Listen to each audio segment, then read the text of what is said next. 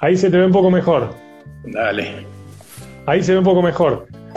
Eh, bueno, les estaba contando un poco a, los que nos estaban mirando y ahí poco a poco se van a ir sumando y seguramente van a ir haciendo preguntas. Mm. Eh, nosotros nos conocemos hace más de 10 años ya. Más, más de 10. Más de 10. Eh, nos conocimos por, por Juan Piscaglia, que ya ha estado Juanpi en el tema de los vivos de los miércoles. Él estuvo hablando del tema de primeros auxilios en niños. Y bueno, es un placer tenerte como invitado. Gracias. Es decir, eh, realmente sé que en, la obstetricia hoy en día en Argentina sos uno de los líderes y para mí era un placer poder tenerte invitado y que charlemos un poco la charla de amigos, es decir, esto siempre sirve para la gente que por ahí va a ir tirando preguntas y también algunas preguntas que por ahí me estuvieron haciendo durante estos días, que lo van dejando en el, en el buzón y, que nos van haciendo, digamos, sobre el tema de las dudas de cuáles son los cuidados de las mujeres antes de quedar embarazada, qué es lo que pueden ir haciendo antes de buscar embarazo, qué es lo que vos les recomendás generalmente a tus pacientes cuando están durante el embarazo. Y obviamente, bueno, después ahí donde ya algunas empiezan a venir a mi consultorio que quieren corregir algunas de las cosas que pasaron con el tema del embarazo. El embarazo y el parto. Sí, bueno, vos tenés una formación ginecobstétrica también antes de ser plástico. Tuviste una formación ginecobstétrica y te acordás que un poco el ginecólogo es el médico clínico de la, de la mujer. Así que la sugerencia siempre es, previo al embarazo, nunca abandonar los controles ginecológicos de rutina. El Papa Nicolau, la colposcopía, tener una rutina mínima de laboratorio, ecografía ginecológica, ecografía mamaria y eventualmente, de acuerdo a la edad o antecedentes, una mamografía también. Sandro, te hago una consulta, perdón, con respecto al tema de la mamografía, eh, estamos con a partir de los 40 una por año y entre los 35 y los 40 tener una que sería la de base, digamos, como para después usarla para comparar. Así es, a partir de los 40 años en pacientes de bajo riesgo sin antecedentes. Pacientes de 35 años que tengan antecedentes familiares o alguna imagen en algún estudio ecográfico o que por el examen eh, ginecológico uno pueda necesitar examinar más allá de una ecografía, se toma una mamografía de base y ahí se plantea un esquema de seguimiento en los años subsiguientes, sí, tal cual. Bien. Eh, continúa que, que venías con la explicación, venía Bárbara. Bueno, básicamente lo que te comentaba era eso, mantener los controles ginecológicos de rutina. Eh, toda mujer tiene que saber que esos estudios son necesarios hacerlos, que forman parte del ser mujer. Y después, bueno, en aquellas chicas que se acercan al consultorio, que empiezan ya a estar un poco incentivadas por el tema de la maternidad, lo que se les sugiere es en aquellos embarazos que van a ser planificados la ingesta de ácido fólico de un miligramo tres a cuatro meses.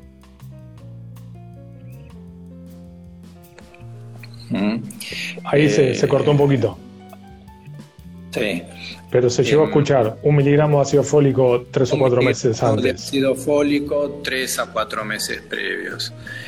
Eh, una vez que tienen el resultado, aquellas que desean concebir y tienen el resultado de un test de embarazo positivo, bueno, nunca demorar la consulta con el obstetra que hayan elegido para empezar ya a encarar los controles ginecológicos y obstétricos del primer trimestre que son muy importantes. Hay estudios que hacer que tienen un determinado tiempo eh, en la edad gestacional para realizarse. ¿Te acordás que la translucencia nucal, por ejemplo, es uno?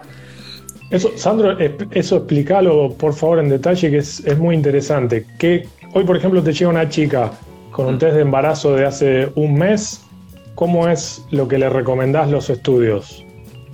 Bueno, primero lo que hay que hacer es una ecografía precoz para poder confirmar médico legalmente el embarazo. Con esa ecografía lo que hacemos también es corregir la edad gestacional. Nosotros los obstetras nos guiamos por la última menstruación, que es el único hecho fisiológico que tenemos como para empezar a contar los días, las semanas. Pero bueno, hay una edad embriológica en donde una ecografía precoz nos da mucha más certeza en cuanto a saber eh, en cuánto tiempo está ese embrión y poder establecer así una fecha probable de parto un poco también más precisa. Eh, en base, eso sería lo primero, confirmar entonces médico legalmente el embarazo. Se le hace después una orden para un laboratorio de rutina que es bastante amplio, porque hay que como hay eh, o sea que las normas que nos imparte el Ministerio de Salud hay que ir cumpliéndolas. Son todos estos estudios los que a la mujer le van a pedir en el momento en que se interne en trabajo de parto, ¿no? Un laboratorio del primer trimestre, que el momento más oportuno es realizarlo al, apenas esté confirmado el embarazo. Después, como te comentaba, la translucencia nucal sería el segundo estudio ecográfico que suma un laboratorio, que ese es un estudio que se hace entre la semana 11 y la 14, que tiene una finalidad de pesquisa o poder precisar la probabilidad que tiene esa pareja de tener algún chiquito con alguna cromosomopatía, ¿sí? como ser la más frecuente el síndrome de Down. Esta piola que remarquemos que unas cosas las enfermedades cromosómicas, como ser el síndrome de Down, y otras cosas, otras patologías, son las enfermedades congénitas, que por lo general la gente las confunde un poco. Eso, Sandro, está bueno que lo expliques. Claro, las enfermedades congénitas son aquellas que se van dando en el desarrollo del bebé. Un chiquito, por ejemplo, con labio leporino es cromosómicamente normal pero tiene esta alteración en el cierre del macizo facial que nosotros la llamamos a ese tipo de entidades, como ser un labio leporino, una hernia diafragmática o alguna otra eh, patología que se pudiera presentar, enfermedades congénitas, o sea que son del desarrollo. La translucencia nucal que hacemos entre la semana 11 y la 14 apunta a poder eh, pesquisar alguna probabilidad de alguna enfermedad congénita como el síndrome de Down, el síndrome de Edwards o el síndrome de Turner. ¿Mm? Bien. Con eso estaría ya cumplido los primeros cuatro meses de seguimiento del embarazo. Y eh, después, Sandro, tengo una consulta que está bueno que por ahí lo cuentes. Mm. Eh, yo sé que hay algunos test en sangre ahora también que miden algunas cuestiones genéticas. Eh, para poder hacer diagnóstico de cromosomopatías en, semana 8 y 9. ¿Qué experiencia por ahí tenés en eso? ¿Son certeros? ¿Vale la pena? ¿No?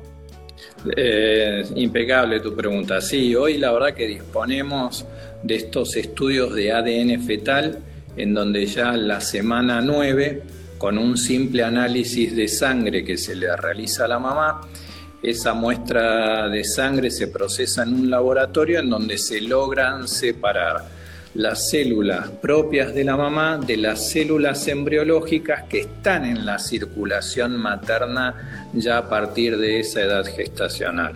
Se toma un pool de estas células del bebé se estudia la parte del núcleo del ADN y se sabe eh, si hay alguna cromosomopatía o no. Son estudios muy certeros, son estudios muy fieles, son estudios que no se procesan en el país, eh, son costosos para nosotros ahora, no están al alcance de todos.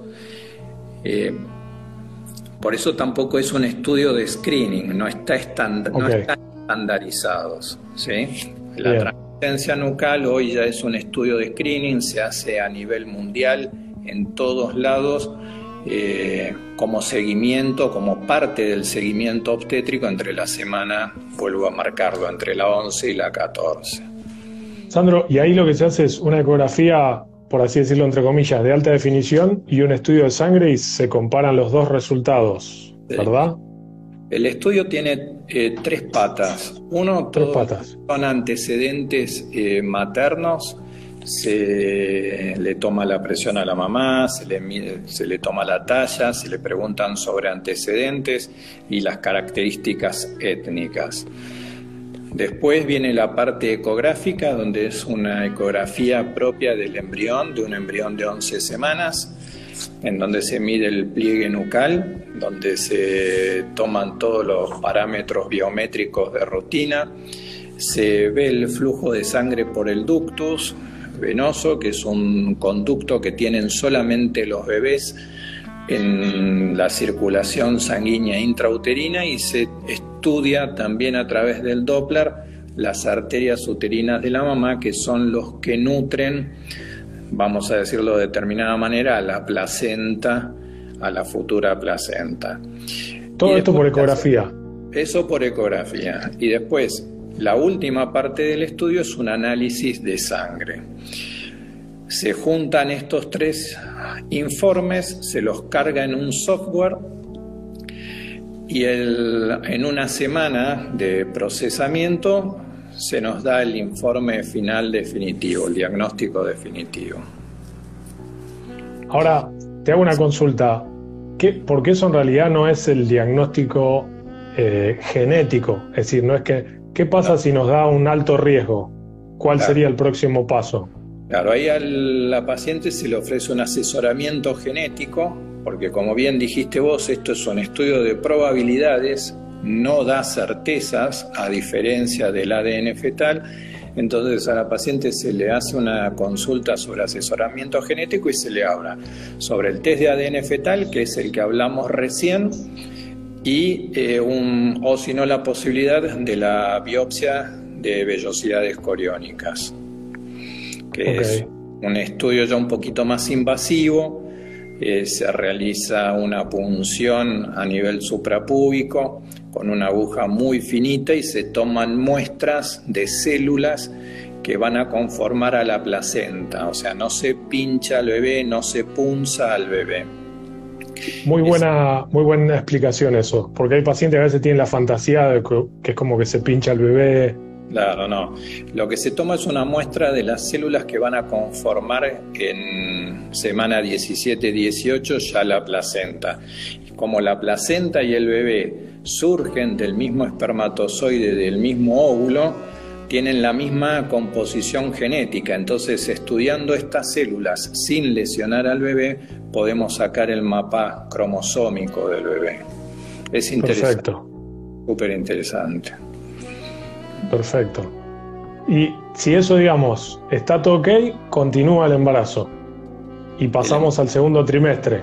Y pasamos, sí, ya al scan fetal, que es un estudio que está destinado al estudio de las alteraciones, como yo te he dicho, morfológicas, o nosotros médicamente que las llamamos congénitas, que es un, como bien dice la palabra, es un escaneo del bebé. Se empieza a nivel cerebral, se ven los hemisferios cerebrales que estén simétricos, se estudia el cerebelo, eh, los distintos núcleos cerebrales, se ve la carita ya del bebé, que se la ve eh, en con carita de embrión, pero bueno, se toman varios rasgos que para nosotros los médicos son de interés, se baja a nivel del tórax, se estudian los campos pulmonares, el corazoncito, que sí. Sandro, perdón, ¿eso qué semana era? ¿En qué semana estamos? De la semana 20 y la 23. Buenísimo. Es el escándalo. Así, el, yo te voy preguntando esto para que también quede, porque como el video después queda, digamos, subido en YouTube, seguramente va a haber un montón de pacientes que lo van a seguir mirando y si en algún momento te quieren hacer una consulta como obstetra, va a ser mucho más fácil llegar con estos datos que vos también estás explicando. Dale. Eh, y bueno, se hace todo un paneo del bebé, me parece fantástico. Corazoncito, cámara gástrica, diafragma, los dos riñoncitos, vejiga, eh, intestino. Y ahí se da por concluir, bueno, obviamente se estudian las extremidades, los bracitos, las piernitas, las manos. La verdad que es un escaneo, un escaneo completo de la anatomía del bebé. Bien. Y ya después en semana 23 lo que solemos hacer es a las pacientes les mandamos a hacer el laboratorio que correspondería ya a la segunda mitad del embarazo, que el dato importante es la prueba de tolerancia oral a la glucosa, que se le hace a todas las pacientes de rutina y es para la pesquisa de la diabetes gestacional. Ok. Sandro, te hago una, consulta, eh, ya que estamos hablando de esto. ¿Cuánto es lo que una mujer puede ganar de peso durante el embarazo? Es decir, lo normal. En realidad eh, todo eso varía un poco. Sabes que lo lindo de lo nuestro es que una paciente es distinta a la otra y eso hace que uno nunca se aburra. Eh, si, yo, si vos me decís, Sandro, sé estricto, ¿cuánto debería ganar una embarazada durante el embarazo? Y yo sería feliz si aumentan un kilo, un kilo y medio por mes. Pero bueno, es decir, 10, kilos más o menos. 10, 10, 12 kilos. kilos. Sí. Ahora, no le puedo exigir lo mismo a lo mejor a una chica que ingresa, empieza el embarazo con 50, 55 kilos, que a una chica que a lo mejor ya viene un poquito pasada con respecto a su talla y con textura física, el embarazo, a lo mejor ahí uno tiene que estarles un poquito más encima.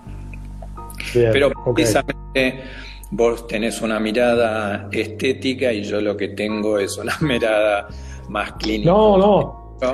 No, está perfecto porque son eh, yo me acordaba que el número era entre 9 y 16. Era la pregunta de Choice. Esa era la pregunta correcta, la respuesta correcta de Choice. Pero en realidad yo, te las voy a. Yo te las pregunto porque está bueno que quede.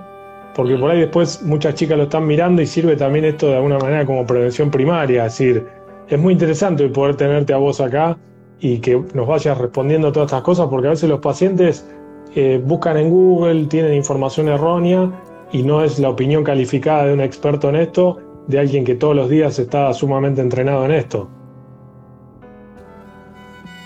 Mm. Sí, eh, bueno, como te decía, la verdad es que uno, los obstetras, nos ponemos bastante, si querés, un hinchas con el tema del peso, pero nuestro gran miedo no es la ganancia ponderal, sino que la ganancia de peso nos trae acompañado la mayor probabilidad de que la paciente pueda tornarse diabética gestacional, la mayor probabilidad de tener hipertensión durante el embarazo y eso en realidad es lo que más nos preocupa a nosotros. Eh, si tomamos así ganancia ponderal, eh, ganancia de peso en forma aislada, pero bueno, cuando empezamos a ver que hay chicas que nos vienen mes a mes con 3, 4 kilos de, diferencia entre la consulta anterior y la otra, viste, tenemos un warning, se nos enciende un warning porque bueno, el problema es ese, que, que no nos hagan o después se terminen complicando un embarazo que a lo mejor hasta ahí venía todo fantástico. Bien, e, está bueno eh, eso, destacar que no es una cuestión de solamente de una cuestión de la ganancia de peso, una cuestión estética, sino que la ganancia de peso exagerada aumenta el riesgo de hipertensión arterial o todas las complicaciones que están relacionadas, digamos, con el tema de la diabetes, que pueden llegar a tener complicaciones graves en el último trimestre de embarazo. Así es, tal cual. A eso es a lo que nosotros le tenemos tanto respeto, la verdad. El, eh, Sandro, te hago una pregunta que viene un poco ligada a esto. ¿Actividad física durante el embarazo? Me encantó. Sí. Sí, yo soy un obstetra y si ves un poquito mi Instagram nuevo, eh, estoy muy a favor de la actividad física en el embarazo. Creo que la actividad física en realidad en todo momento de la vida de un ser humano es súper importante. Hay que adaptarla a la edad de cada uno, hay que adaptarla al momento de cada uno y la embarazada tiene que adaptarla a este periodo de su vida que no es una enfermedad o un embarazo, es algo fisiológico en la mujer, por ende no tienen limitaciones para hacer actividad física. Obviamente que hay una frase que las chicas, cuando se las digo, veo que les cae bien, unas tienen que ir ellas midiendo y escuchando las limitaciones que les va poniendo el cuerpo.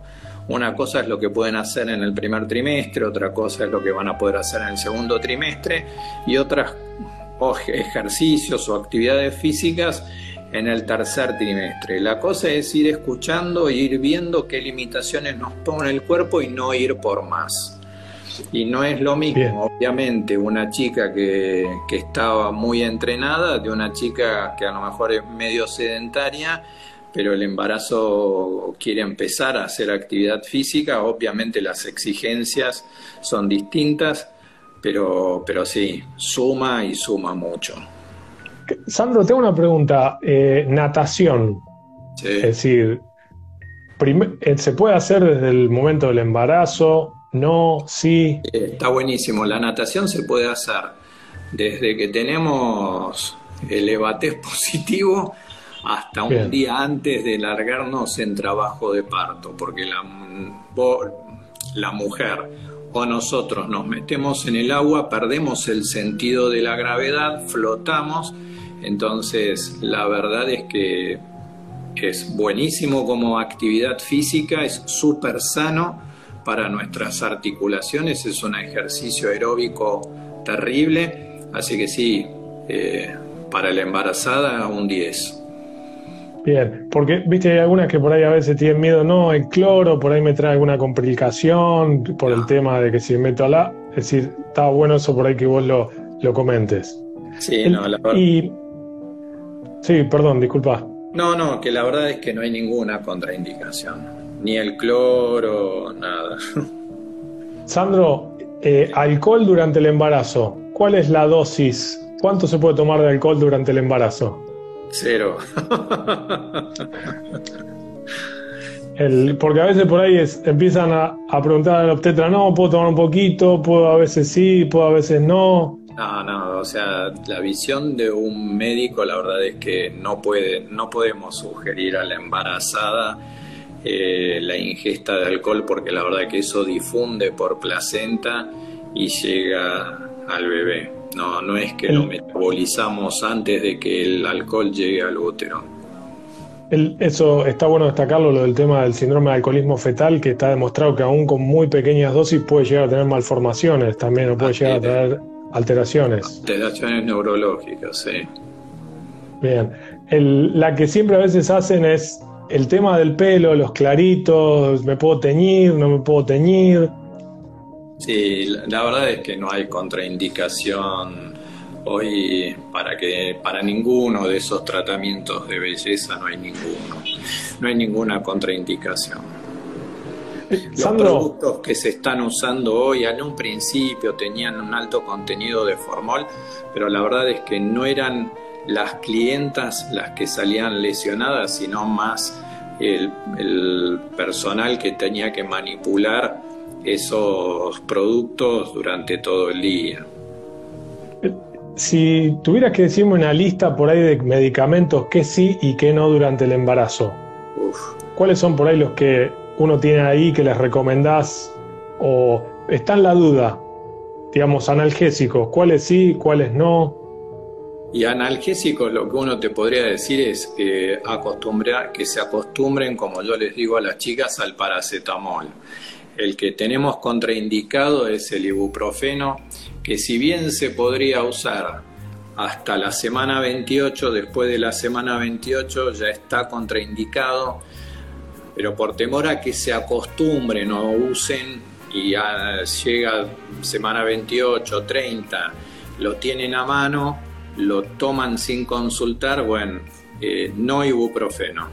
El ibuprofeno no, sí paracetamol. La verdad es que sería eh, muy, muy largo hacerte una lista de medicamentos sí, medicamentos no. Lo que sí te puedo decir, cosas básicas que me parece que está bueno que les transmitamos a las chicas, es eso. Eh, todo antibiótico derivado penicilínico se puede usar. Analgésicos antiinflamatorios se pueden usar.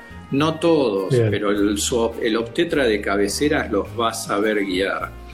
Una cosa que me pasa de que es de todos los días, el cupo que tienen los odontólogos con respecto a la embarazada. No hay tratamiento odontológico que esté contraindicado en ninguna etapa del embarazo.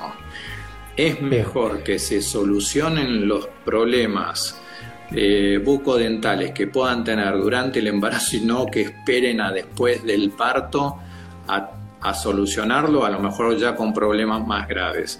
No hay ¿Se puede usar silocaína inyectable? Se puede hacer silocaína local, te pueden hacer una placa con delantal de plomo. Después de la semana 16 se puede hacer resonancia, se puede hacer tomografía después de la semana 16. No hay Excelente dato. una contraindicación para ningún tratamiento odontológico. Excelente. Pero hablar de medicamentos, viste que lo nuestro es muy amplio, la medicina fue, eh, la verdad que fue avanzando muchísimo. Eh, yo creo que la mejor sugerencia para ese caso, ante cualquier duda, consultar con el obstetra de cabecera que los va a saber guiar. Pero muy buen dato el, de la, el del odontólogo. Eh, ¿Hasta qué semana pueden viajar en avión? Mira, eh, si nos regimos por los manuales aeronáuticos, para vuelos internacionales hasta semana 28. Para vuelos de cabotaje, semana 32-34. Eh, consideramos también vuelos de cabotaje, Santiago de Chile, vuelos hasta Río de Janeiro, eh, vuelos cortos pero teóricamente hasta la semana 28 para vuelos de mayor distancia. Bien. esos son manuales de aeronáutico. O sea, hoy los aviones son muy modernos, las cabinas son presurizadas. Eh, pacientes pueden, o sea, la sugerencia es antes de sacar un pasaje, ver en qué edad gestacional vamos a estar en ese momento y chequear con la aerolínea si nos dejan subir o no, porque me ha pasado un par de veces de tener que hacer eh, certificados de embarazo de buena evolución, que son embarazos de bajo riesgo, y aún así en el momento del check-in la aerolínea se reservó el derecho y no los deja, eh, no los deja subir. Muy buena, muy buena acotación. El, y te, yo te voy haciendo preguntas así que, están como para que me voy acordando por ahí de algunas de las pacientes que fueron dejando. Eh, último trimestre, es decir, ¿qué cuidados, cuáles son las sugerencias que vos das todos los días en el consultorio a tus pacientes en el último trimestre? Eh, que no trabajen hasta el final. ok.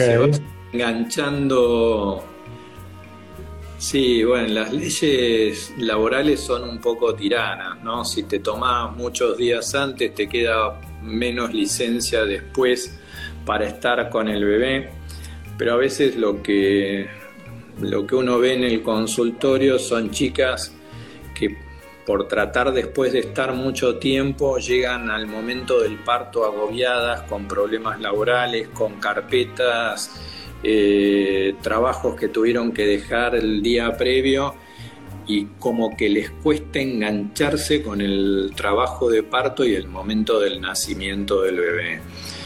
La verdad es que mayor consejo es ese, que se tomen el, último mes, sobre todo, como para engancharse con el momento. Eh, van a ser un hijo, fueron nueve meses, el momento del trabajo de parto es un momento de exigencia física extrema, vos lo viviste en tu época de residente, veías a, las chicas en trabajo de parto. Eh, sí, la verdad es que es un día en donde físicamente están exigidas a pleno. Y la verdad, obviamente que es algo fisiológico también, como me gusta siempre marcar, es algo natural. Eh, nada malo les va a pasar, ni a ella ni al bebé, pero bueno, hay que transitarlo y la verdad es que hay que sacarse el sombrero porque uno las ve transitar los trabajos de parto y la verdad que no es sencillo. Creo que si nos hubiese tocado a nosotros a los hombres ya la especie se hubiera terminado, pero bueno, eso que quede entre nosotros nada más. Pero nada, creo que el, mejor consejo que les puedo dar es ese, no llegar hasta último momento muy exigidas, muy estresadas, que se tomen un tiempo como para poder engancharse eh, con el embarazo. Después, no saltearse sobre el final los controles con el médico, es importantísimo. También algo que me parece a mí súper, súper piola es que tampoco peloteen el conocer a sus obstétricas, a las parteras con las que van encarar el trabajo de parto para el último trimestre, que son cosas que uno también las ve, a veces las tenés que estar pinchando ya, a, mí por lo menos me gusta que vayan conociendo todo el equipo en edades gestacionales muy precoces, eh, que no se lo dejen para el final. Eh, cuanto más tiempo, más dudas pueden despejar, las parteras son una pata importantísima en un equipo de obstetricia y poder que ellas sientan confianza con sus parteras es súper, súper importante y seguramente va a hacer que el trabajo de parto lo puedan vivir de otra manera, mucho más relajadas y confiadas. Buen dato. Eh, Sandro, una vez que nace el bebé, vos seguís viéndola eh, ¿Cuáles son tus recomendaciones una vez que nace el bebé? Eh, durante los primeros 40-45 días hagan una vida muy tranquila y se la dediquen al bebé. Eh, hay muchas chicas que están muy motivadas a lo largo de los nueve meses con todos los cambios fisiológicos, físicos que fueron experimentando en su cuerpo que apenas paren, ya quieren empezar a hacer actividad física y es importante que sepan que durante los primeros 45 días, que nosotros es un periodo que llamamos de puerperio, es un estadio en donde ellas no están en un estado de equilibrio, metabólicamente hay muchos cambios, eh, hemodinámicamente hay muchos cambios que se están eh, dando no están en un estado de base para hacerlo de forma simple y, comprensible. Entonces, me parece que lo piola es dejar que transcurran esos 45 días eh, de una forma muy tranquila, relajadas en la casa y acompañando también en estos primeros 40 días de vida a su bebé, a su hijo. El, eh, muy, muy buen dato porque muchas veces por ahí creen que, una vez que tuvieron es como que arrancan a full de vuelta con todo y nuestros cuerpos necesitan un tiempo para volver a acomodarse. Eh, muchas pacientes a veces por ahí tienen algún tipo de hemorragia y puede ser que estén un poco anémicas, entonces también necesitan un tiempo como para recuperar eso y este tiempo es un poco para eso, sí, para ponernos de vuelta en eje, para volver de vuelta el cuerpo a ese eje. De hecho, la OMS, y vos seguro te lo acordás, eh, la OMS, que es la Organización Mundial de la Salud, lo que sugiere es que toda mujer después de un parto tenga un suplemento de hierro para compensarse más rápidamente de las pérdidas que tuvo en el alumbramiento, o sea, en la salida, la expulsión de la placenta y el parto mismo. Así que sí, tal cual. Eh, todos esos líquidos que se perdieron, todo ese volumen sanguíneo que se perdió, que si bien la mujer está capacitada para bancárselo, eh, está bueno que estos primeros 45 días le demos un poco de tranquilidad al cuerpo como para que se recupere solito. Escuchar al cuerpo. Más, algo que me parece también piola que transmitamos es que así como la OMS sugiere un suplemento de hierro durante los primeros 45 o 50 días, también la Organización Mundial de la Salud a todas chicas, a todas aquellas mujeres que deseen amamantar por un largo periodo de tiempo, también les sugiere un suplemento vitamínico con calcio. ¿Mm? Bien, eso está bueno para, para destacarlo. Sí, me parece que eso está piola. El, eh, Sandrito, no te quiero quitar más tiempo, sé que estuviste trabajando hasta recién. Hasta recién. Eh, sé, que trabajás mucho, muchos de los que nos están mirando hay un montón de pacientes ahí que te mandaron saludos, que te agradecen por tu atención como médico y algunas chicas te dijeron algunos piropos, así que eh, bueno, eso, habrá sido leyendo. La cámara, la, cámara no me ayuda mucho, pero bueno. No, pero se nota, ahí hay algunas que te deben conocer, que por ahí son pacientes y tienen un amor platónico, porque dijeron, no, Sandro es un bombón. Lo fui ahí leyendo mientras estábamos hablando. Bueno, bueno me alegro. Básicamente lo, importante es eh, que las chicas se hayan quedado con un buen recuerdo de la atención que uno pone. Vos sabés que nosotros, los médicos, le ponemos mucha vocación a esto, le ponemos muchas horas de nuestras vidas a acompañar a nuestras pacientes y no te voy a negar que esos reconocimientos a uno lo llenan, pero, pero está bueno. 100%. Más piropo menos, la verdad que lo que me quedo es con eso, que haya gente que tenga un buen recuerdo de haber pasado por el consultorio. Eh, Sandro, si alguna paciente se quiere contactar con vos, ¿cómo hace para, para, para ponerse en contacto? www.sandropersichetti.com.ar en, la página web ahí van a encontrar toda la data, toda la info del equipo, los consultorios, todo. Y si no, en Instagram. Me, modernicé, viste, ahora tengo hasta página. Muy bien, muy bien. muy bien. Y si no, en Instagram, eh, doctor Sandro Persighetti. Buenísimo, me encanta, me encanta la manera en cómo en cómo lo mostrás en Instagram. Yo tengo la suerte de conocerte hace muchísimos años y siempre que he necesitado alguna consulta o he tenido alguna duda, has estado presente y te estoy eternamente agradecido por todo eso. Eh, no solo desde el punto de vista de lo profesional, sino también como persona.